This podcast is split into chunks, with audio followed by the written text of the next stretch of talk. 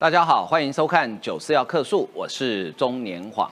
俄乌战争呢已经满一年了哈，当时我记得去年这个时候，俄罗斯发动攻击的时候，很多国际媒体才开始在讨论说，台湾会不会变成下一个乌克兰？一年之后，乌克兰仍然在抵抗当中，那台湾呢面对中国的威胁呢，只有越来越增加哈。那如果真的中国攻打台湾的话，呃，会是什么样的结果呢？最近日本的智库有一个最新的兵推。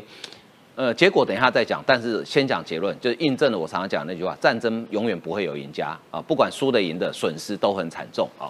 那呃，针对中国的不断的威胁，中国解放军这几年呢，不断的在增加它的武器啊。我们常听到一句话说：造船造舰好像下水饺一样。问题是，水饺丢到水里面啊，水饺里面包什么馅比较重要？现在连解放军中国的内部自己都承认。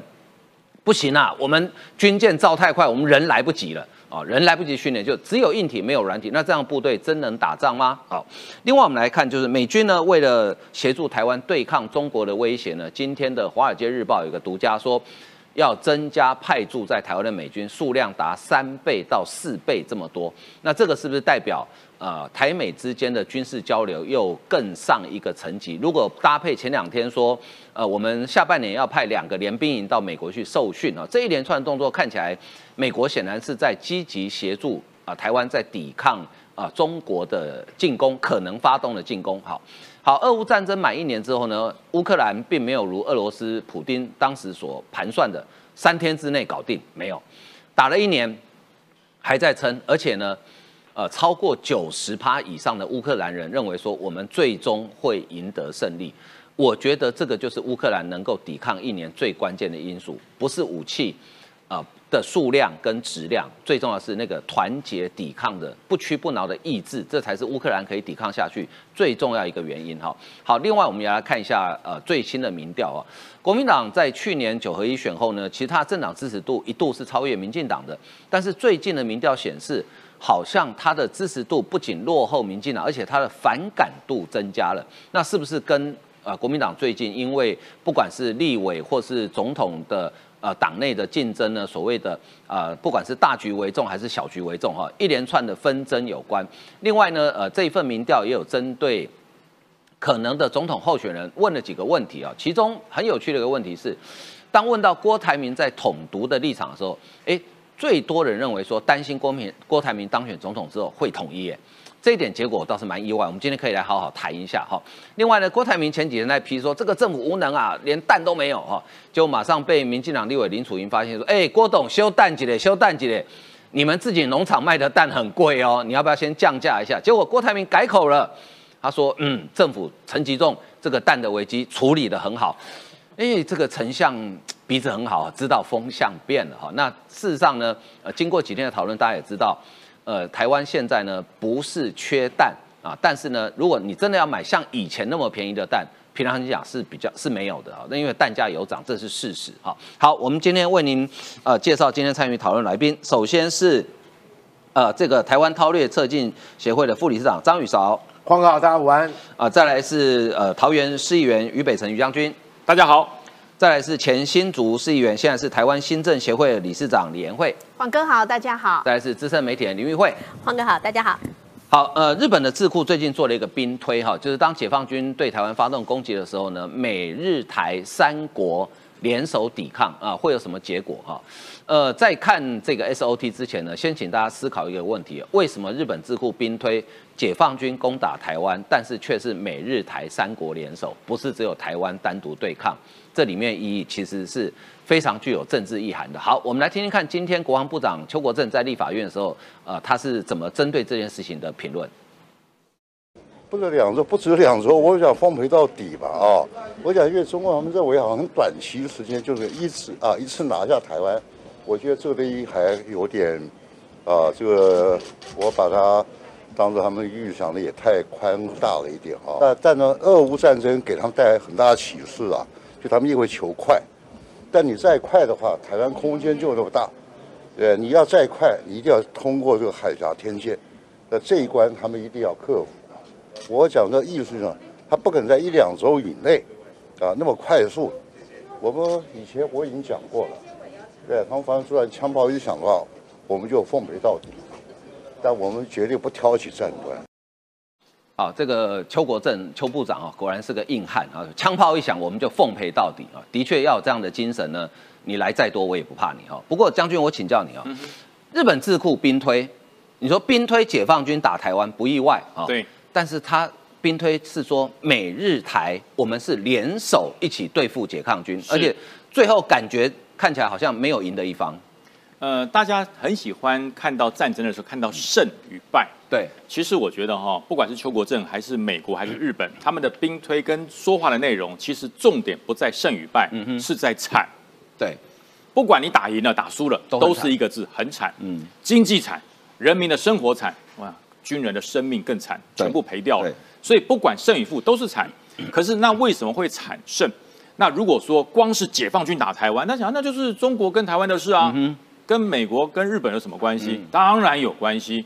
因为解放军现在他一直不敢轻易动武的原因在什么？他在于很担心会有外力介入。对，那他定义叫外力介入，嗯，我们定义叫什么？你知道？叫做朋友相助。嗯哼，这不一样。嗯，我什么叫外力啊？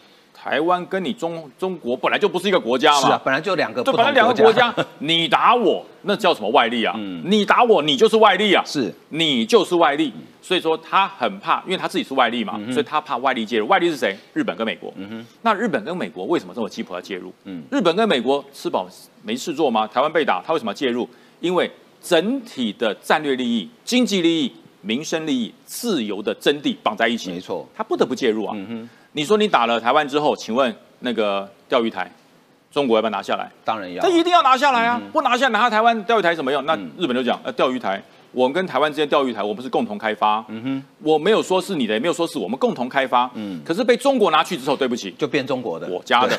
你敢过来，我就修理你。嗯哼，日本光是个钓鱼台不让步，与那国岛不让步，嗯，还有周遭的冲绳。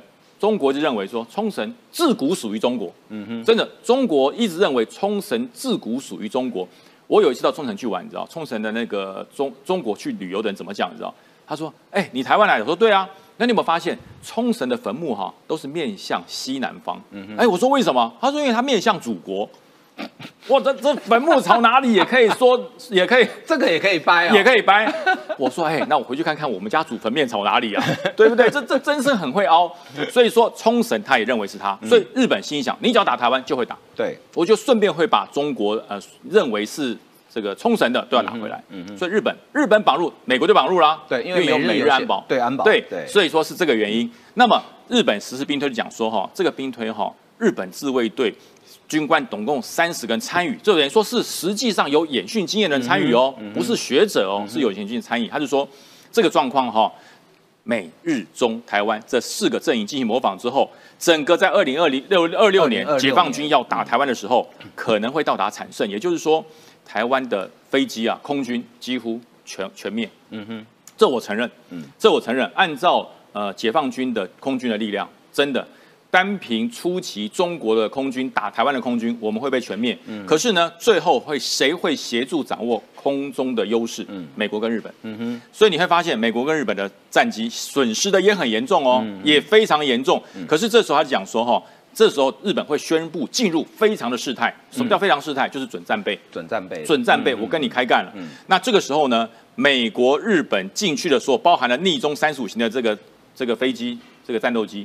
这一一架战机就抵好几架了。对，美国永远是打钞票的啦。这一架战机抵我们好几架 F 十六。那这个时候呢，中国就开始居于劣势。就是说，初期中国打台湾的时候，我们会辛苦，我们会抵抗的很辛苦，就跟邱国正讲的一样，你休想两个礼拜就干掉我，休想两个礼拜占领我，我只要盯住。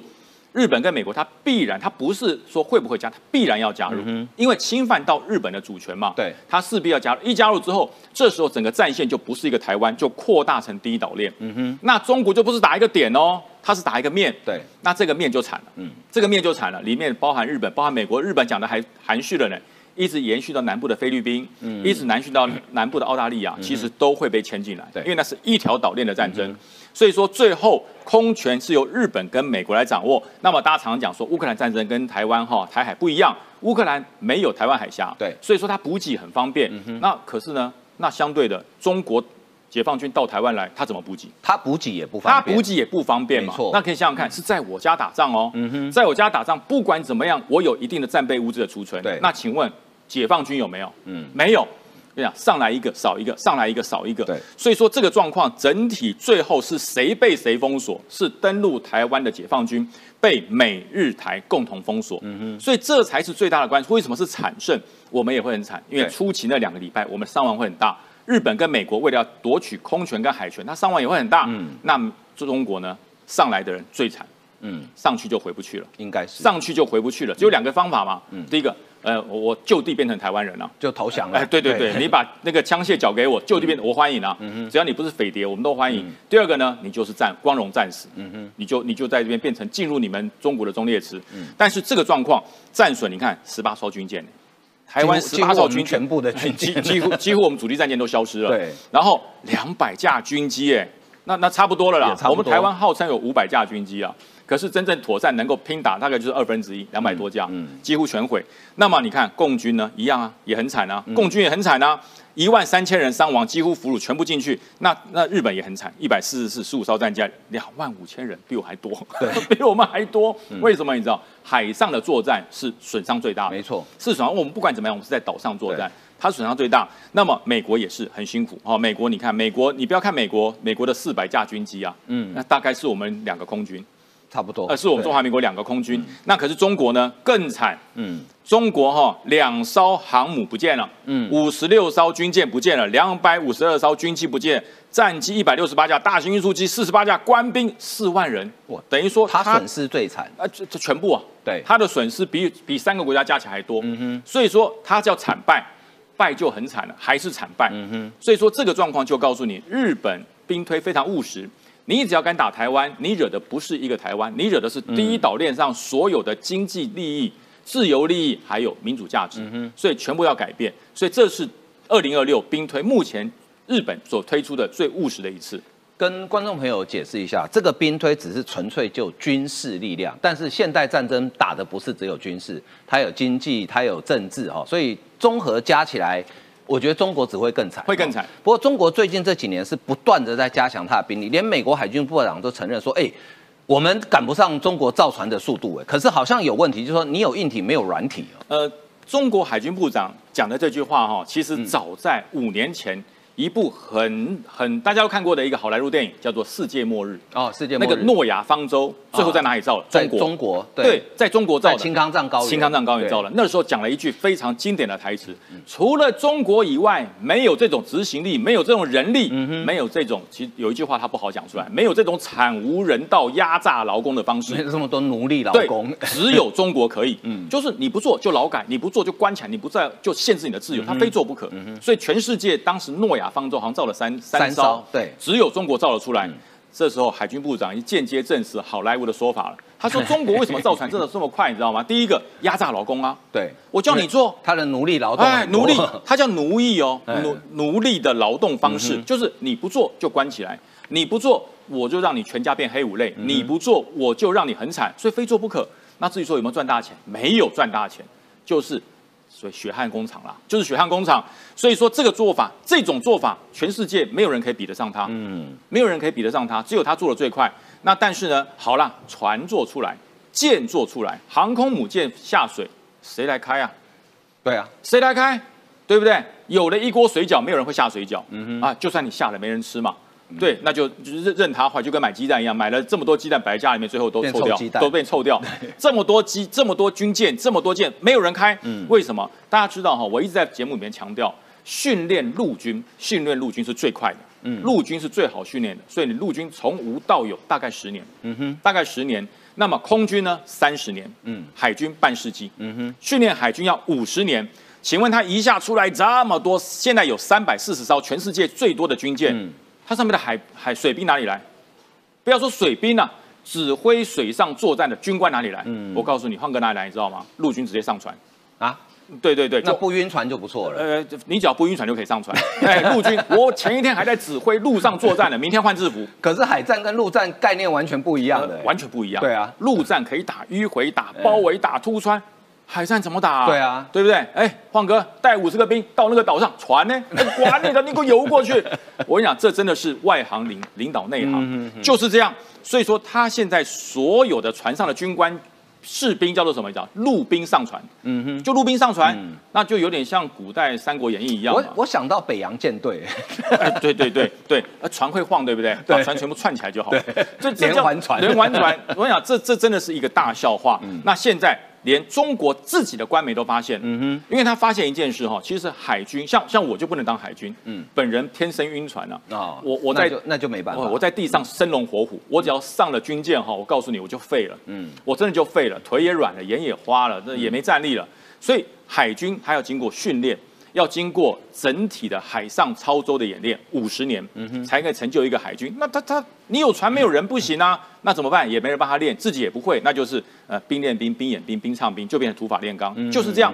所以说，中国造船人的速度优势，但是呢，它的整体的战力并不会影响到美国的整体的压力。为什么？美国的海军是经过挑选的哦，美军最棒的飞行员就是航母飞行员，对，海军飞行最棒的是他，所以你看 Top Gun 哈，那个汤姆克鲁斯海军飞行员，他穿的是白色的衣服，哎，大家有没有发现？嗯，汤姆克鲁斯穿的是白色的制服，他穿的不是那种蓝色的空军制服，这个白色，他是海军飞行员，叫海航，嗯，那是最优的，那他哪来这么多优啊？我告诉你，我再告诉他一个秘密，现在他的年龄一直降哦。年龄一直降哦，嗯，整个福建号要下水，对不对？对，飞行员不够，他说好，我择优，我给好处，二十四岁，我要争二十四岁大学毕业的来，最后争不满怎么办？十六岁。十六岁，十六岁都还有一个小孩哎，十六岁，十六岁去飞行啊？他说没有没有，十六岁进入飞行要开始训练，然后择优上来，所以他一直降哦。他从二十四降到十六岁，他的飞行员不足，也缺少足够的飞机来训练，因为他的 F 呃那个歼十五歼是双座，对，没有双座，没有那么多双座，怎么办？在地上飞模拟器，然后觉得可以飞了，直接单飞，嗯，直接单飞哎，我们空军的飞行员哈。你可以完成飞行器之后，第一个要上螺旋桨旋翼机的飞机比较慢，对，双座，教官坐后面，学官坐前面，然后呢，教官看你不行的时候，直接超越超越控制，嗯，就然后你就直接扒头，你笨蛋啊，你不要飞了，你给我下去。对，为什么你知道吗？因为菜鸟飞行员他抓不稳，对，他乱晃，对，后面老师会吐啊，老师会吐啊，老师直接开八了，你知道就就开，那可是呢，万一没有双座，都是单座，嗯哼，那那个。就就掉下来了，对，就掉下来，这就是空军训练的困难，而且在中国的空军，你要在航海上降落更困难，人不够，素质不够高，训练的飞行机具不够，时间不够，那如何创造一个强大的航母舰队呢？嗯，所以我讲嘛，他们自己国台办就说了，国台办就讲了，他说哈，台湾有事啊，呃，日本也要有事，全世界都要有事，美国也要有事，他说大家不要这么这么紧张嘛。风树欲止而风不停啊，这是什么意思啊？哎，树树要停啊！我我已经不想晃了，对，你们不要再吹了。我我我说打台湾只是打嘴炮而已啦，所以他只是随便说说。对对，我只打嘴炮。所以讲树欲静而风不止啊。他说美国这些政客哈，还有这些日本的，你们不要再来蹭中国了。中国爱好和平，我没有要打。那你是眼睛啊生眼眼睛生夜障吗？那那这是干什么？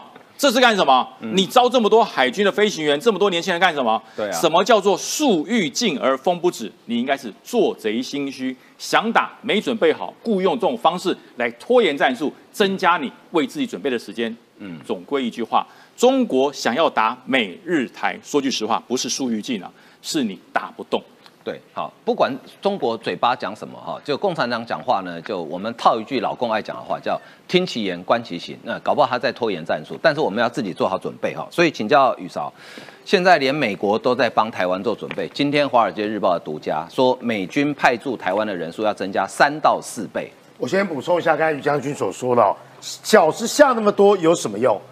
过去呢，当美国没有崛起之前，世界最强的海军叫英国啊。嗯，好。特拉法加海战非常有名，拿破仑战争时期，法国跟西班牙的联合舰队数量上完全碾压英国，但是呢，在纳尔逊的指挥之下，法国跟西班牙大败。为什么？人的素质跟战略跟战术非常非常重要。解放军徒有这么多的数量，他的训练、他的战绩、他的战术追得上西方国家吗？搞不好连台湾基本上啊都打不过。所以呢，不是树大便是美，树大基本上呢，只是呢拿来做大外宣用的。好，回到黄哥所说的这一题，非常重要。诶，增加四倍，之前呢三十个人差不多。然后呢，中国网友在笑，两百个人想干什么？对不起哦，当然有人酸呢，那你就来驻军嘛，就像美国驻在冲绳啊，哦，日本啊或韩国啊，动辄都几万人，我谅你不敢。对不起哦，有这种想法是非常愚蠢的。美国这样的目的在哪里呢？与其他来驻军，不如把国军变成美军啊！嗯，这才是最重要的观念关键。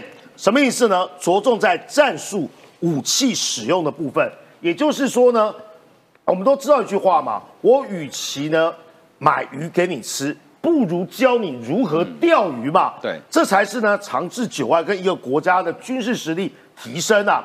当然呢，台美现在关系呢不断的加温，但是毕竟还没有邦交关系嘛，所以呢，台美之间的军事交流像什么？哦，我们的后备部队跟他们的国民兵嘛，基本上我说这叫国防的免疫桥接，哦，或是说像，哎，这两百多个人是值的概念，不是量的概念。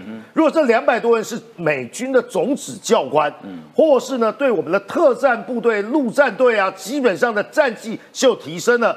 这才是呢，让我们的国防自主能够发挥战力的地方。你看哦，知情人士还透露，美国密西根州，你看我刚才说的国民兵也在训练一组国军，在密西根北部的格雷林营区，多国进行年度的演习。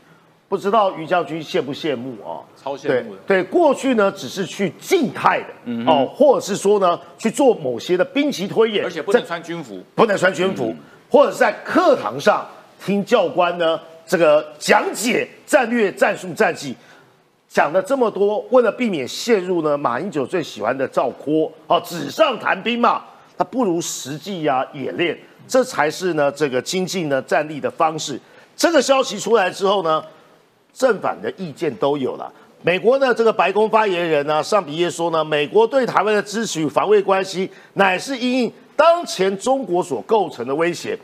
大家有没有注意到啊？他没有否认哦。啊，他没有否认。而且呢，最近很多《金融时报》啦、《华尔街日报》的一大堆独家，嗯，像呢，顾立雄他们去访问的《金融时报》，告诉大家的，对，说呢，中国的间谍气球呢，每一个月呢，在台湾上空一颗，谁说的？《金融时报》。金融时报》。《金融时报》基本上已经得到权威的管道，不论是美方啦，或是我们的国安高层嘛，我们国安高层要去。揭露这东西让金融时报报道的话，一定也跟美方沟通过。为什么要适时揭露这些讯息？告诉老共，告诉蓝营人士，不要胡说八道，什么以美论啊、弃台论啊，基本上都是你们做梦想到的情节啦。所以也有正正反两面啊，有要支持增加驻军。国会有台小组，共和党联邦众议员呢，王尔只是非常有台，他说很好啊。现在让我们跳过那些官僚程序。什么叫做官僚制？解除台美交往限制嘛？现阶段呢，基本上是希望完全解禁嘛？嗯哼，好，朝向呢台美的这个全面关系，或是呢正式的这个呢关系呢外交关系呢，或是呢这个邦交关系去发展哦，把台湾需要的装备给他们。这句话也有所本，什么意思呢？乌克兰战士之所以能够抵御，除了这个全民意志之外，相信我们打一场战争。请问在乌克兰里面有多少北约跟美国的军人？而且不是在战争爆发的时候才进去哦，是在战争爆发之前呢？在克里米亚事件之后，基本上北约、乌克兰、美国已经得到了教训。我要把你的训练给提升，所以很好。反对的呢是什么呢？在我方连偏脆弱，而且还在增强实力之际呢，应当避免呢象征式的挑战、挑衅。哎，这很有趣哦，象征式的挑衅，不避免，那干嘛直接给啊？实质性的协助嘛，所以这个有点高级黑了。所以在我来看呢，不是正反意见，根本就只有意见啊。拜登说过，对台湾的协防、台美关系坚若磐石，对台湾的协助要有如什么？南韩、以色列跟北约讲到这地方做结论，北约什么？北约第五条。集体防卫啊，其中一个成员国受到攻击，视同全部的成员受到攻击，所以台湾呢加入了印太的北约啊，基本上只剩下一步之遥而已。好，那呃，其实我们刚刚前面也讲到，就是日本智库为什么兵推在讲说台湾有事的时候是美日台联手抗中，哈，呃，这个请教议会可能跟布林肯最近的一个谈话有关，因为布林肯特别警告中国说，台湾哦不是你的内政问题哦，哦，攸关全世界哦。是，其实 Blinken 他讲的非常清楚啊，因为这是昨天 Blinken 他在接受访问的时候他讲的，而且他特别提到了中国，特别提到了台海的问题啊。他是怎么讲的？他是用乌克兰跟这个俄罗斯的这个战争啊，来比喻台海啊。他认为说，哎，最近常常有全世界各地都是这样子来比喻的，的确。因为在乌克兰俄乌战争呃这个发生之后，那台海的问题是受到了在过去一年来受到了全世界各国的一个重视啊。那 Blinken 就说，为什么全球会这么关心呢？最主要的啊，这个不是中国。主权所谓的内政的问题，他说这个是攸关全世界的问题。他举例很清楚的举例，他说全球每一天大概有一半的货物都要经过台湾海峡，因为这是公海，包括我们每个人用到的手机啦。还有洗碗机，甚至于汽车这些日常所用的这些半导体，也都来自于台湾。那所以他说，这个台湾如果一旦呢、在台海的问题上面，台湾出事的话，这个不是台湾一个国家出事，这是全世界出事。Blinken 讲的这么清楚，那呃，我我觉得其实啊，今天正好是俄乌战争一年嘛，哈我们刚刚在节目开场的时候讲到了说，因为一开始这俄乌战争啊，乌克兰方很多人是大家瞧不起。这个呃，泽伦斯基也瞧不起这乌克兰，认为说大概撑不过呃一个月吧。那一开始这俄罗斯也认为说，我大概三天就就拿下来了。那时候台湾有非常多的政客，我今天其实啊还把他们当时的这个说法，我还特别找出来了。呃，赵少康。赵少康说：“小国不要激大国。”赵少康呼吁蔡英文说：“台湾不能够沦为中美的牺牲品哦！”这是赵刚说的。然后呢，这个呃，国民党当时怎么说的？他说，当时台湾说要跟着全世界一起抵制俄罗斯啊。然后的国民党批评说：“你这就草率，怎么能够这样激怒。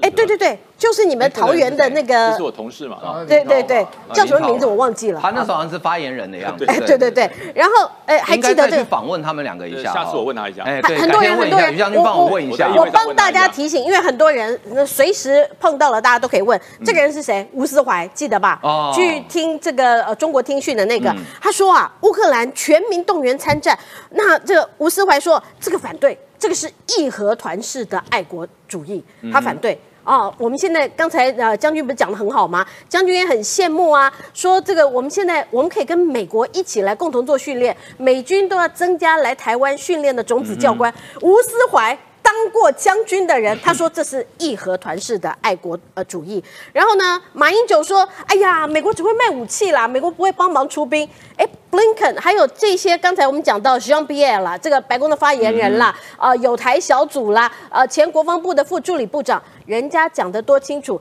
马英九，你要不要把你的话吞回去？这些哦。呃还有呃，蓝营的立委一大堆，说什么台湾被推向红线，风险更高，这些全部都是去年就是在俄乌战争刚刚发生的时候，那他们这些人所讲的话，我在今天啊，汪浩老师他一大早的时候传了一篇微微信的文章给我看，哦，不看还好，就看了哑然失笑。他就是用前几天蔡正元呢、引用那个所谓俄罗斯毁台计划是不是？俄罗斯官方媒体，因为我刚刚看到我们聊天室里面有说，啊，说我们的外交突破啊，被那个所谓的毁台计划给给给毁掉了哈，对给盖住了。嗯老实讲，我觉得这个的确是台湾的外交突破，没错。可是这件事情啊，老实讲，对于我们台美双方，特别是对于我们台湾来讲，我们还是以低调以对，这对于台湾来讲是更好的事。可是呢，我我在讲回来，刚刚那个汪浩老师给我那篇文章，那篇文章是中国新华网的这个文章，嗯那新华网在微信上面的文章。通篇他所描写到的，说什么啊？这篇的这个文章哈、呃，因为呃美国的一个媒体引发了台湾炸锅，台湾人都怀疑美国，甚至于台湾啊这个呃认为台积电现在已经变美积电。哎，我们听起来这些言论有没有好做梦吗？不是，你不觉得这个言论很熟悉吗？是啊。这言论是不是就是正好是国民党这些在地协力者这几天他们狂吹猛打的这些议题？所以我要跟各位讲啊，俄罗斯在一年前他旋风般的那个攻进了这乌克兰。大家都觉得乌克兰啊大概惨了，然后我们也不知道乌克兰人竟然有这么高的一个呃抵抗的意志，所以今天我们台湾人在面对国际上这么多的一个挑战，你看看胡锡进。胡锡进呢，他还有什么什么呃？他说美国来呃，就中国打台湾，就像关门打狗一样哈。那只要中国哈多一些的核弹哈，那台湾就完蛋了。他们都在用这样子的这个话语哈来唱叫义和团这个才叫义和团，对对对。所以吴思怀，你应该跟胡锡进讲。所以我觉得现在在这个时间点上，其实台湾人看得很清楚，因为过去一年来，因为俄乌战争，他坏了习近平当时他想要攻台的一手好牌。嗯哼。因为他他当然想要打台湾，这个作为他任内呃最重要的一件事。可是因为俄乌战争的关系，全世界因此而重视台海问题。全世界不再像过去一样认为台湾可能是台海问题的一个制造呃麻烦制造者，现在都承认台台湾在这个呃全世界的不管是经济上面还有呃地缘政治上面的一个重要性。第二个是因为在俄乌战争之前，俄罗斯曾经用公投在呃克里米亚，他曾经用公投，公投这张牌。其实也被俄罗斯给破掉了。那你在台湾，你想要用公投，然后跟中国呃做什么样？比如说金门啦、马祖啦，要跟中国投，这个也没有办法了。第三张牌就是我刚刚讲的呼吸进的这张核弹牌。前几天这个普丁也把这张牌给打掉了。那你习近平你手上什么都没有了，因为普丁把你的牌全部打光，全世界都知道现在中国下一步要做什么。所以我觉得这个呃过去这一年来乌克兰人的牺牲。提醒了全世界要重视这些威权国家的野心。对，的确哈，乌克兰人的确牺牲很多，因为最新的民调说有十七趴的乌克兰人说他们在这场战争当中有亲人丧生哦，这是真的是一个悲剧哈。不过俄乌战争打了一年哈，其实呃没有，并没有照俄罗斯预设的如此顺利哈，所以呢，这个请教宇韶老师哈，普京前几天那个国情咨文，他讲了一小时又四十五分钟嘛哈。呃，他说：“哦，小心哦，我有核弹哦，好，我有沙弹二号哦，我有洲际飞弹哦。哎，他是在核威吓吗？当然是核，不仅是核威吓，根本是核子情绪勒索。我为大家说明一下，沙弹二号又叫萨尔马特，射程一万七千公里到一万八千公里。但是呢，最可怕的地方呢，这个洲际导弹呢。”是属于什么 MIRV？什么叫 MIRV？重返大气层多弹头载具啦。嗯哼，射下来的时候呢，因为它是在这个先打到大气大气层，然后接下来垂直掉下来的时候会分裂弹头，它的弹头大概可以搭载十到十六枚。请问这会构成什么效果？你要拦截它的难度非常非常高，下来十六颗，你要打哪一颗？嗯哼，只要有漏网之鱼，一颗可以毁掉一个城市。所以说，在冷战时期呢，美苏双方裁减核武啊，有两个很重要的概念，一个叫中程导弹条约，因为预警时间较较短，嗯哼，洲际飞弹是这样飞的，然后大气层然后掉下来，啊啊，如果从外太空星战计划拦截是比较容易拦截，中程导弹是这样子抛物线的，你要拦截它基本上是比较困难的，中程导弹在两千到三千公里，另外一个就是这个，双方呢害怕都发展这种武器，对不对？所以说呢，我们尽量把 MIRV 啊给销毁，因为你有我有，那基本上大家都在发射或者第一集的时候无法拦截的状况之下，可能两败俱伤。冷战时期的想法，现在普丁呢又拿出来，哎，各位要想想看哦，每隔一段周期呢，核勒索就会出现。去年大概八月份左右，战事焦灼，结果呢？普京告诉他什么？啊，我躲到那个核避难所，哦，我准备啊要启动哦，这个核武哦，我的呃战略三元，什么叫战略三元？我的战略轰炸机跟潜艇啊，那个北风之神啊，基本上使出波罗的海哦，哦，或者是我的机动载具呢，故意让你看到，这什么意思呢？哎，不要跟我鱼死网破哦，我最后一个大宝贝啊，叫做大放厥啊，叫做核子武器。那你这样会被人家看破时，候是什么？战事告急，结果呢，图穷匕现，拿这个东西呢，想要吓唬大家。但是啊，有没有效果？当然有嘛。他可以不顾一切，基本上呢，来一个呢，这个鱼死网破或两败俱伤，别人可能造成心理上的威慑。普丁讲的总比胡锡进讲的有那么一点恐吓效果吧？胡锡进，不好意思啊，黄哥，你真的希望，我真的希望你的好朋友去看一下身心科，对，我觉得他最近需要挂一下。对对对对，因为呢，我们不讨论他，他越来越不正常了。所以说，我是说，秀出这个东西呢，就告诉大家说，因为美国国防部长还有呢北约的参谋，呃，北约的秘书长都跟大家说过呢，大概在五六月份呢，这场战事会有终极式的发展。嗯，既然人家都这样讲了，然后呢，拜登呢都去呢这个乌克兰访问了，他也要回应一下。这属于普丁式的对话，跟普丁式的蛮横的作为，这是一个。接下来，什么叫做劳民伤财？打到目前为止将近一年了，花了多少钱呢？九兆美元，等于是两百七十三兆台币。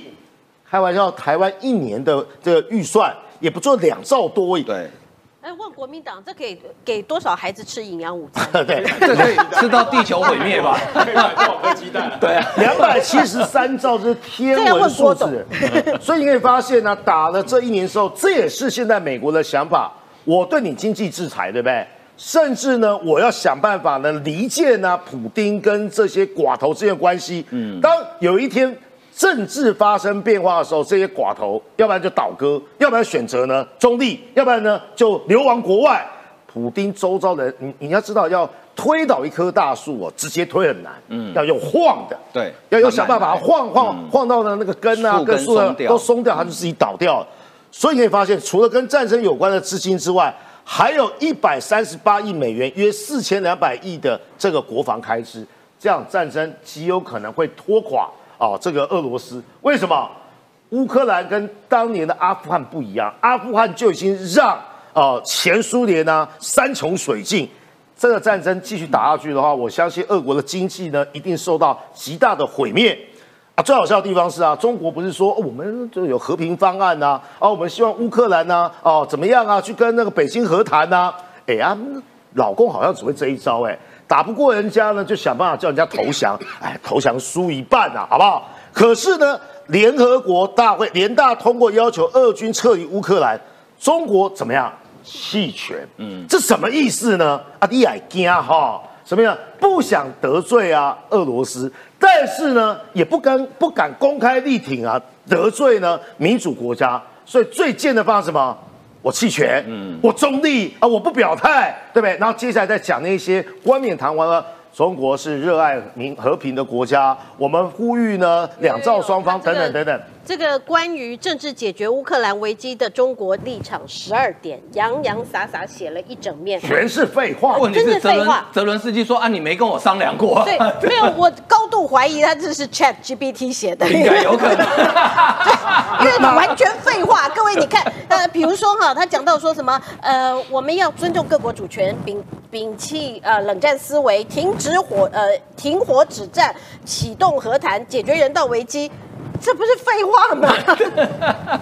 哎，哪些国家呢投弃权？就有两种国家，一个叫做传统的不结盟主义的国家，印度在冷战时期啊，奉行等距外交，也是不结盟主义嘛。印度基本上跟俄罗斯关系也蛮好，不要忘记了，印度所有的军事设施将近八成都是俄规的。所谓的米格跟苏凯系列呢，最主要的输出国是印度，所以印度希望在呢经济上跟战略上呢维持一个等距关系。因为在印度心中呢，中国才是最大的威胁，俄罗斯对我来讲啊还好，其他的就是呢邪恶轴心的小朋友们，像中国啦、伊朗啦、啊古巴啦、啊呃利比亚啦，这些都“一带一路”成员，不然就是恐怖主义或者流氓国家嘛。跟中国站在一起，所以这叫做最新的民意。世界上一百四十一个国家碾压性的投票通过啊。最后，玉辉刚才已经讲，小方案已经讲了和平方案啊你你是有跟我商量过，对不对？嗯，好，你自己去跟普丁啊聊了半天。哎，有争端是两造双方，是啊你去跟入侵我的人讨论好了，然后发表个东西，然后呢，在联大呢投弃权票，你有没有考虑过我泽伦斯基跟乌克兰人民的感受啊？你以为我们是国民党啊？你以为我们是啊？蔡正元啊？哦，会帮你说话带你风向，然后呢，你这边当呢穿梭外交，我们就觉得呢你是一个公道主，你是一个和事佬，门都没有了。好，这个中国这个和平方案呢，就有点像说，呃，在路上哈，后车追撞前车，好，结果呢，这时候一个路人骑摩托车经过，去跟后车车主讲一讲，然后跟前车的讲说，哎，我跟我跟他，我帮你谈好和解条件了。前车车主说，你哪位啊？我都没答应你跟我谈什么和平方案啊。好，那的确这场战争在去年的此时此刻呢，我想当时如果做民调的话，可能地球上超过八成的人会觉得乌克兰会输。但谁都没想到撑了一年，而且可能今年五六月真的会反攻啊！所以，哎，颜慧他们，我觉得乌克兰他们那种抵抗的意志非常的强烈，对不对？抵抗的意志强烈，出乎意料之外。嗯，还有泽伦斯基总统的表现也出乎大家意料之外。今天是乌俄战争的一周年了，我觉得一年以前大家应该没有想到说今天会在这里，我们可以来这里呃纪念这个一周年，然后还为了这个一周年的事来做一些评论。那刚刚其实玉慧姐还有这雨韶老师、于议员都有讲了很多。哎，站在站在这个，我觉得台湾人民哦，就是小市民的立场，我们对于这些军事的东西，可能不是变化那么迅速，不是那么了解。可是光是看这个新闻的演变呢，我觉得大多数台湾人民对乌克兰人的这个认同还有同情，都是节节高升的。对，现在在全世界来讲，我觉得最了解这个乌克兰处境的人。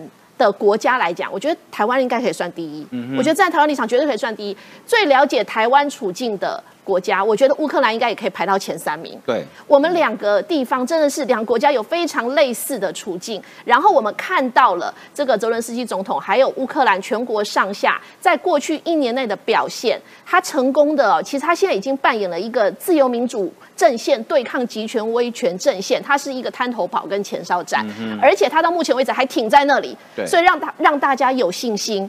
而且我觉得这个这件事情，因为以前大家会觉得说他是个演戏的演员出身的，所以很会。讲话，然后后来觉得说他很会演说哦，他有很多演说文，最近也出书了嘛，在台湾现在成品也都有在卖哦。那当然非常的这个发自肺腑，而且非常的振奋人心。可是我觉得在国际外交的形式上，他其实在过去一年内，一开始是透过文字、透过论述，但是现在已经产生了实质的变化了。譬如说像北欧啊、西方的国家，他现在也要加入北约了，他实际上是在影响的国际的政。连连连这个中国都跳进来，刚刚说什么？呃，要来什么谈和平外？那是要来蹭吗？要来蹭声量吗？明明就没他的戏份，硬要跳进来哦，要来说什么？那我们来看哦，其实，在新闻有披露说，九百分之九十五的乌克兰人相信终会胜利。虽然专家说战争可能会持续数年，虽然我们看到啊，其实乌克兰的弹药严重短缺，虽然西方国家会提供援助，虽然他们在人力物力都非常吃紧，而且艰困的情况之下，他们的这个信心斗志是很高昂的。我觉得也是刚刚于将军一直提到的，其实，在新战的部分，对。乌克兰做得非常的成功，而且他不只是自己打仗，我觉得他已经成功的把我们全世界的自由民主连线都串联在一起了，大家都跟他一起打仗，所以这个泽伦斯基常会说什么，每个人都是总统，每个人都是乌克兰军人。然后你看呢，他们的国家这个对于总统的信任度本来是百分之三十六，然后如今成长到百分之九十，哎。乌克兰民众在二零一九年对军方的信任度本来是百分之六十五，现在也增加到百分之九十七哦。于将军一定很羡慕。对他们真的是，我我觉得在这个部分哦，真的是做的非常非常的成功，而且也很厉害。这个很值得我们台湾来去做借鉴，呃，做参考。我觉得台湾台湾人也在这一场战争当中得到了很多启发啦，就是我们其实未来还有很多的可能性。那我要再讲一下，就是说哦，台湾其实对乌克兰，虽然乌克兰过去在历史上可能，因为他现在又因为跟俄国打仗的关系，虽然有很多物资哦，其实是依赖从中国来作为替代品，在外交上面没有那么快，可能有什么很具体的这个进展。可是呢，在乌克兰政界舆论已经热议要来台湾设代表处，哎，那我要提醒大家，设代表处或互设代表处，其实这是某种程度相当时候就互相承认了，哎，对，这个是一个哦。国家跟国家之间的对等关系，未来的联系，所以我觉得在这个全世界的版图移动当中，这自由民主的连线，哎，我们是又扩张了。然后我们跟乌克兰站在一起，在今天呢，我觉得我要特别也要这个宣传一下这个乌俄战争一周年。那台湾其实也有很多像这个纪念乌俄战争，或者是这个来宣传的活动。譬如说，在明天下午在台北的自由广场哦，有声援这个台湾乌克兰的。声援乌克兰战争的活动是由台湾乌克兰阵线发起的。啊这个活动其实去年就办过了，我有去参加。他们今年一周年了，就要继续声援。然后今天晚上，其实台湾长老教会哦也办了要为乌克兰祈福，这个是相当令人感动的。嗯，然后还有一个活动哦，就是现在正在发生当中的是。以前我们乌克台湾有很多乌克兰的女力，有没有？就是可能来这里呃加入这个演艺圈，然后当模特儿。他们去年其实发起了做蜡烛，就他们最近发起了一个活动，要为前线的乌克兰女兵。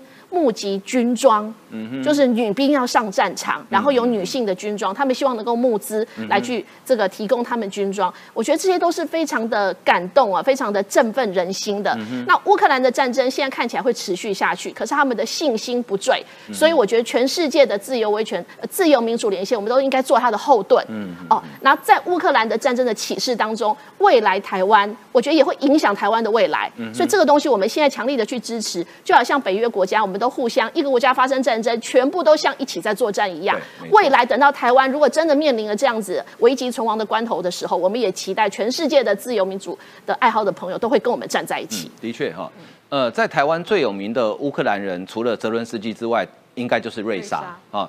瑞莎刚来台湾的时候是在演艺圈，但是后来他发挥他个人韵律体操的专长啊，在台湾这几年来默默耕耘，他真的教了非常多台湾很优秀的选手。那在瑞莎的祖国发生困难的时候，我觉得我们饮水思源、投桃报李，的确也应该尽个人所能给乌克兰必要的援助了。好，好，那我们接下来看这个国内的政治哈，这个请教宇韶老师哦。最近美丽岛电子报民调，二月十七到十八，呃，这个题目很特殊，对三位可能的候选人赖清德、侯友谊、郭台铭统独立场、主观认知，结果发现哎。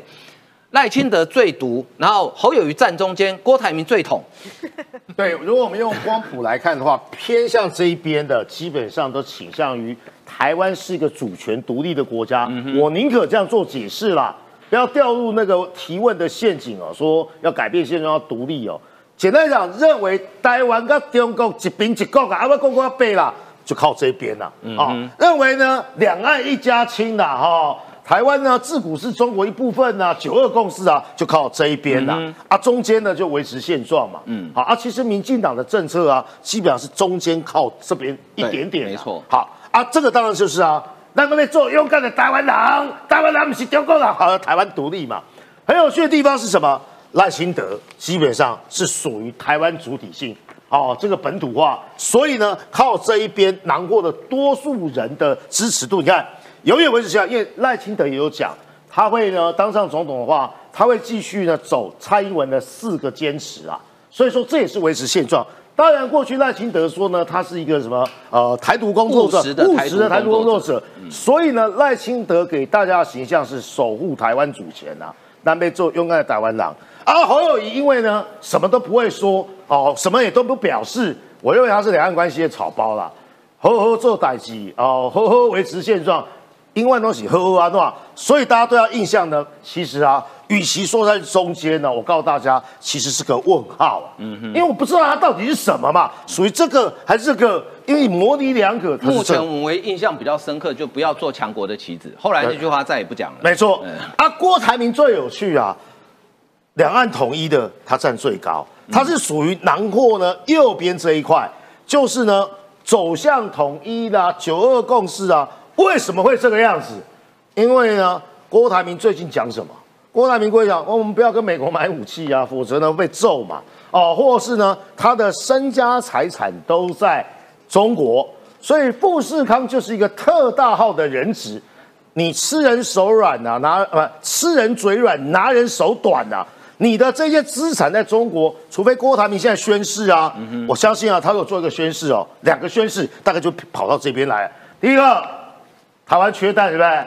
有你农场的蛋呢，大家无限来取，好不好？不然一颗二十块啊，现在都跟全家一样，立刻获得明星，你愿不愿意？第二是呢，我郭台铭从今天开始宣布放弃所有的中国资产，中国共产党那些厂你要的话就拿去吧，或是呢，我要把所有的东西净身出户带回来台湾。我跟你讲，我就支持国台。你要他的命呢？呃呃，因为几率很低嘛。啊，凡事都有逻辑的可能嘛？彗星撞地球跟佛祖显灵的几率是一样高的。啊，这是跟郭台铭呢基本上会放弃啊中国的资产的几率是一样高的嘛。所以从这个民调之后，因为现在民调很多，对啊，有有数字的，有支持度的，但是呢，为什么要做统独这个？我跟各位做一个结论跟报告。地方选举啊，民进党可能会输了啊，可能有人说要下架民进党啊，仇视民进党等等啊。但是在总统大选之中啊，有一题有一个很重要的立场原则问题是不可能逃避的啦，叫什么？叫两岸关系。不论是郭台铭，不论是侯友，郭台铭基本上讲了一大堆啊，这个以美论呐，或是呢亲中言论啊。侯友如果出现的话，你一定会被他质疑一个问题是。你认为两岸关系是什么？你就不可能一直跳针在讲呵呵做两岸关系哦，呵呵搞流啦哈，呵呵做行李的，永远都呵不可能。你不问，记者没问，晃哥跟我跟小芳一定会问啊。好，呃，其实这个民调这个节骨眼做哈，只能说是对于过去的印象，因为呃，第一个呃，他们三个都还没有变成正式的候选人嘛。第二个就是说呃。还没有进入总统选战，所以都还没有针对这个问题表态。但这个问题将来在选总统的路上是一定逃不掉的。好，好，我们继续来看哈。最近这个美丽岛电子报另外做了一个民调，就是呢，国民党、民进党相对好感度哈。呃，你会发现哦，国民党的这个反感度其实是增加的哦。好，你看，呃，绿色这这一块是民进呃国呃这个先看国民党，G one 是对国民党有很好感，而且同时对民进党反感。这个是很极端，这个我们称它为深蓝，好深蓝，然后慢慢的，呃，色块越来越浅嘛，对不对？好，那你看哦，到 G G one 到 G 三是对国民党的好感高于民进党的哈，你看深蓝、浅蓝，这个已经呃已经快变成淡蓝色、天空蓝了哈。好，再来看第四个九点四七点九 G 四是对两党都有好感，好，这个算勉强算中间选民好了。G 五是对国民党、民进党都无感的，这个叫。呃，无无感选民啊，G 六对两党都反感，而且强度相同的啊，这个叫做酸民，愤怒鸟世代，哎，都不喜欢的，都不愤怒鸟世代，对对，都不喜欢，反正只要是政党我都不喜欢的啊。好，再来看这这三个，第七个是七到九是对民进党好感高于国民党，强度递增。这个十五点八的是对民进党很有好感，而同时对国民党很反感的，这个叫深绿，对不对？好，我们就比最极端的深蓝跟深绿，哎，其实国民党的反感度是远比民进党高哦。好，这个这个还蛮蛮有趣。那这个这个当然是支持度，当然这一题就问到，就是说，我觉得这个是在帮侯友谊解套了，就是说，你认为侯友谊代职参选算不算绕跑？五十五五十二点八不算绕跑，好，然后呢三十三点七。算绕跑，所以于将军你怎么看这个民调？国民党去年选完的时候，他的政党支持度其实是高于民进党，现在只不过不到三个月，往马上往下掉了。这跟他们自己的内耗有绝对有直接的关系。嗯就是当时二零二二选完，大家哇，国民党的风起了，深蓝的风起来了，所以大家觉得呃随便放个人去选都会上。可是发现国民党的这个 DNA 里面那个内斗改不掉，嗯，开始发现有好处了，郭台铭来了，侯友谊开始扭拧了。然后朱立伦开始拿翘了，但连连小鸡都耐不住了，对不对？台北市八仙过海的甚是日日这个说法甚嚣尘上，可就有几区没有人要渡海啊，对不对？难选的都没人要去，好选的抢破头，所以大家对于国民党这种内斗的方式、内斗的感觉又来了，那种感觉又回来了，对，就讨厌嘛，就讨厌，所以一直往下掉。那么我讲哈，对于侯友谊这个是不是绕跑之说，我有两两个方向来解读。嗯哼，第一个。认为你不算绕跑，不见得你会是一个好总统。我只是针对说你是不是绕跑来解读这件事。对，啊，对他已经当了十二年的副市长，然后怎么讲？哎，不算绕跑哦。那你再问他，那他会不会是个好总统？问号哦。所以未必会支持。对对，我只是针对说你是不是绕跑来表态，并没有代表说你是不是一个好总统而表态。我觉得这是两个不一样的问题。就跟那个不统不武不独，这当时是谁讲的？马英九讲的啊。马英九选总统说：“我不统不独不武。”现在马英九这自己在自己打脸嘞，不统你还不统吗？他没有说不统哦，他现在不统已经改成不排除统一。对对，不排除统一，所以简称也是叫不统。简称不统，不排除，没没有不要统，然后不独是不可能独立。呃，对，我觉得我觉得马英九当时的不统不独不武，现在只剩一个不武。嗯，那不武，民进党也不武，全全台湾都不武，对啊，没有人要打仗啊，不武。可是不武的达成方式是什么？一个用贵的，对，一个是挺身起来捍卫自己，这是两个不武的绝对点。所以同样的不武有两种表态。那么不读，我觉得这个不读更要改变了。嗯，很多人说哈，这个很多人说我变台独，我说我不是台独，我是支持现在中华民国是独立的国家，这就是我支持的。啊。那么请问？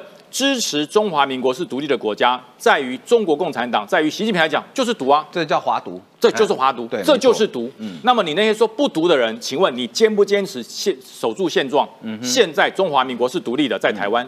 坚不坚持？坚持，你跟我一样，你是独。所以说现在独假议题，嗯，不有两种选择，一个用贵的，一个奋起来抵抗，这两种。那统不用讲了，现在统已经很明白了啦，中共产党认同的就是统。对，就是统。你只要不认同统，你就是独。所以说这一点，侯友谊最麻烦就是这一点。嗯侯友谊现在只是针对说你有没有绕跑哦，表态说可以，你可以选，不要。那那请问中华民国的未来是什么？是统还是保持现状？好像就是独。你有没有表态？他跟你说呵呵做在一起，我们就做好现在，那就是独。嗯哼，那就是独。那你就跟国民党的核心价值不一样喽。国民党是说，我不能放弃广大的秋海棠叶，锦绣江山都是我的，未来谁统谁不要紧，我们只要和平统一就好，这是国民党的想法。国民党就讲嘛，我们的疆界包含了中国大陆，这就是统啊，这就是统。那侯友谊，你到底是赞成维持现状，维持现状就是独，还是要赞成国民党那种所谓大一统的中国？所以你必然要经过表态。所以侯友谊他只是过了第一关，你是不是绕跑？那至于说中华民国的方向在哪里？呵呵做代级，呵呵搞搞现状，呵呵叹级，这已经讲不过去了。所以侯友谊面临的不是你有没有绕跑，而是你要把台湾带到什么地方去？你的总统的政见是什么？你总统的方向是什么？这才重要。那如果说没有，我就是维持现状，那完了，深蓝跑光了。嗯哼，刚刚晃哥表示那三十趴左右的深蓝全部跑光，嗯，三哎十三趴，对，十三趴全部跑光，为什么？哎呀，搞了半天，你就是李登辉在世嘛？嗯，搞了半天，你就是李登辉的徒弟嘛？那深蓝跑光了，国民党怎么选？所以国民党真正考虑就在这里，最声量最高的人，中心思想不明确；声量最高的人，只管呵呵做代级。好，我们来看一下这个民调哈，看起来在沙卡都的情况之下哈，国民党不管是派侯友谊、派郭台铭、派朱立伦，最后结论都是输。嗯，所以柯文哲。哎，真的被他说中，扮演关键的角色。哎，颜慧，你们新族人在明年总统选举也有角色了。我我知道历届的民调看起来，那个台湾民众党在新竹有这个数字啦。可是这个在这个在全国，这是全国的数字的来，的确是蛮有趣的。嗯哼，尤其是这个柯文哲市长他卸任之后，其实他舞台都没有了，现在也没有什么光环了。你怎么会测出来会有这么高的这个支持度哦？三十一。对啊，到三十一耶，这真的是。挺不错的成绩哦，这个可能要鼓励他参选，去跟着粉红超跑走，果然有用啊。他现在走了很久了，整天都在走。可是我们我们可以看到，就是说这个。国民党的支持度掉了很多，对，掉了很多，然后民进党往往回。可是其实要说真的，在去年下半年之前，民民进党的支持度本来就是远远的超过国民党，而且是超过很长的一段时间。对，所以长期我觉得人民累积下来对于民进党的执政的肯定，还有做事情的这些呃计划规律，一步步在推进。哎，这个我觉得是呃一个很久的印象还是在的，就是对民进党的信任感，我觉得基本上还是比较强的。那去年当然呃有很多原因啊，就选举选的不是很理想啊。我们现在也剩下本岛剩下四个执政县市，然后再加上假新闻、假讯息泛滥，的确是满天飞哦。所以去年那个时候，国民党制度一度超越，我觉得现在是恢复正常，不能够说是呃国民党呃怎么样怎样多厉害，一点都没有。然后相对的来讲，就是恢复正常以外，国民党又在内斗，他们就以为他们他们那个其实是。短暂的昙花一现，和他们以为国民党国民党的人可能以为真的就赢了，所以就开始斗了。开始斗了之后，马上就这个马脚露出来了，马上被揭穿。那所以老百姓看了又开始厌恶。那这个内斗，我觉得不会在短时间内很快的结束。即便他们知道这样子的内耗对于国民党的支持度很伤，会继续往下掉，不利于总统大选。可是还是刹不住车。为什么？因为这个权位的这个。诱惑实在太大了。这总统大位，你现在不争，就好像那个小鸡啊，那小八仙，他也是现在得争啊。他现在如果不争，他就没有机会了。对。为了这一点，冲着这一点，他就一定要争到底。所以这个内斗短期之内绝对不会结束。相对的，在民进党这边，其实我们内阁也改组了啊，党务改革也在持续的推进当中。然后最新的提名时程其实也很快都已经公布了。今年对，其实这一次大家是有在去年的这个选举不利失利之后，有得到这个。教训哦，觉得我就要马上的开始重整旗鼓，然后希望能够赶快的让老百姓重拾对民进党的信心。啊，当然现在我们的表现还是不够啦，那个水位其实还没有恢复到我们这个最好的时候。但是我相信就是这样子的步骤下去哦，目前看起来国民党就是在重复二零一八年的戏码嘛，他们现在其实又重新开始了，那重新开始又止不住，那最后是不是就是好到台湾民众党，好到柯文哲，还是说好到？侯友谊还是好到郭台铭，这个我们都不知道。但是我觉得站在台湾的立场，我们要认认真真的哈替台湾打算，然后在统独议题上，像刚刚于将军讲的很好，其实那些啊是这个选总统，我觉得台湾人是头脑很清楚的，选总统最重要的一件事情。我们在判断未来的领导人的时候，你的中心思想到底明不明确？然后你有没有？很这个光明正大的、很清楚的表态，让台湾人民知道这一点是绝对要百分之百受到检验的。你知道国民党问题出在哪里吗？很简单一句话，因为去年选太好。如果去年国民党只有八席，你觉得今天还会斗吗？呃，跟你保证不会。好，最后我们来看一下淡淡危机啊，淡淡的哀愁。呃，我前几两天回答一个这个我们举金的脸书，我讲说，只要你心中有蛋，你一定买得到蛋哦。这句话真的很有道理。你心中有蛋，你一定买得到蛋；你心中无蛋，你就买不到蛋哦。国民党发言人李明玄跑到不知道某某超市，这个超市应该不是我们一般的，他说是百货公司，那可能是很高级的超市了哈。他说，哇，这还得了？一盒蛋架上只剩一盒，三百零五块，谁买得起啊？哦。然后网友都说啊，你是不是不知道什么东西叫加上有机就会靠北贵？以外，要你们去传统市场买菜是会要你们的命，是不是 啊？哎，三百零五块在传统市场可以买三斤多啊。然后呢，网友二说，台中感觉不到缺蛋危机，也没想到北部那么严重啊，有点惊讶，感到有点匪夷所思。哎，好好，那李明玄呢就说，他说不是的，我要表达的是蛋源不足、供应不均衡的问题啦。那郭台铭呢，他。不是骂说缺蛋危机吗？林楚英就发现，这是永林合作的一家叫极品生鲜哈，它的鸡蛋一盒要卖两百二十八。一般这种盒装洗选蛋哦，我们在超市买大概白壳的大概八十左右，嗯，那黄壳的大概一百多一点点，所以它这一盒大概是人家两倍贵。黄的一百二。对对对，这个大概两倍贵嘛哈，所以他说呢，哎，你刮别人胡子之前自己先刮干净。郭台铭今天改变，他说，哎，政府应对缺蛋。行动果决，哎，小胖，怎么回事啊？发行下面代机啊？尚书大人，来，我要跟各位介绍一下一位美女，她叫做桃乃木香奈，给各位看这张照片，哇，好可爱！因为我没有，呃，各位，你如果去她的推特或者 IG 上面，可以找到更多更精彩。台湾应该很多男性都认识她。呃，对对对对对，然后 女生的话，某个领域非常有名，非常有名，非常有名，在手游的领域其实也很很有名她的手游其实蛮多人在玩的哦。对啊，那呃，他这几天呢？呃，他在他自己的推特上面 po 了一张啊，那呃，正好我也我也把它用中文翻译出来。他说他在便利商店里面看到一幕啊，有一种身在台湾的感觉。他到底是看到了什么啊？给各位看啊，就是这个。呃，就是其实他是看到了蛋了，哈，就是有有茶叶蛋。为什么呢？事实上，因为大家知道，现在在网络上面啊，我们很喜欢去北海道的时候，你一定会买白色恋人。白色恋人。现在白色恋人你买不到，为什么？是因为日本的蛋白缺货，连网购都缺货。网购不卖。因为日本的蛋哦，去年跟今年比啊，它大概涨了四十九趴，美国大概是涨了一百五十趴左右，欧盟大概是涨了六十九趴左右。所以现在美国人呢，他们流行到这个呃墨西哥去走私蛋哦，这个蛋其实是不能这样走私的啊。那但是美国人是流行，因为美国现在一盒蛋不夸张，一盒蛋是五百多块台币。嗯，那五百多块台币，如果一个年轻的孩子他正在成长的这个过程当中，他一天如果吃三颗蛋的话，你看看那个家庭哦，他要负担多少？那包括呃，我不知道他叫什么名字了哈。然后那个呃，我连名那比较有名的那个就是见神杀神，见佛杀佛，连白沙屯妈祖挡他的路，他都要砍。江湖人称徐九百。对。他也说没蛋，但是我要问各位，你想想看，徐巧芯的脸跟你想想看，陶乃木香奈，你会相信谁？摄影师，你告诉我，你会相信谁？一定相信陶乃木香奈，对不对？我不好意思问这三位男男的来宾哈，所以你就知道这个其实国民党在操作这个议题。我回到上一个议题啊，国民党在操作这个议题的时候，它事实上是在这个社会里面，它是操作仇恨值。对，因为北部大概呃中北部台湾呢，我们大概有一千一百多万的人口，其实它人口比较密集。那如果缺蛋，我平常如果买一盒蛋。那因为不停的在讲缺蛋，我买两盒蛋，你在北部就会形成缺蛋。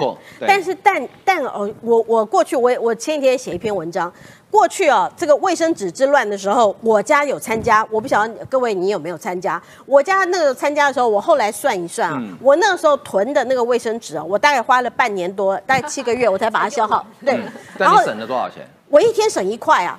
我省这么多啊！对啊，我一天省一块啊，因为我总共省了一百九十二块，那我不容易 啊，不容易。我现在一块钱就算掉到地板上，我可能我在外面掉，我未必会把它捡起来。腰更划不来。对啊，可是各位，你想想看，蛋不是卫生纸哎，蛋你能够囤多久？你可以囤七个月吗？一定会臭掉。左右。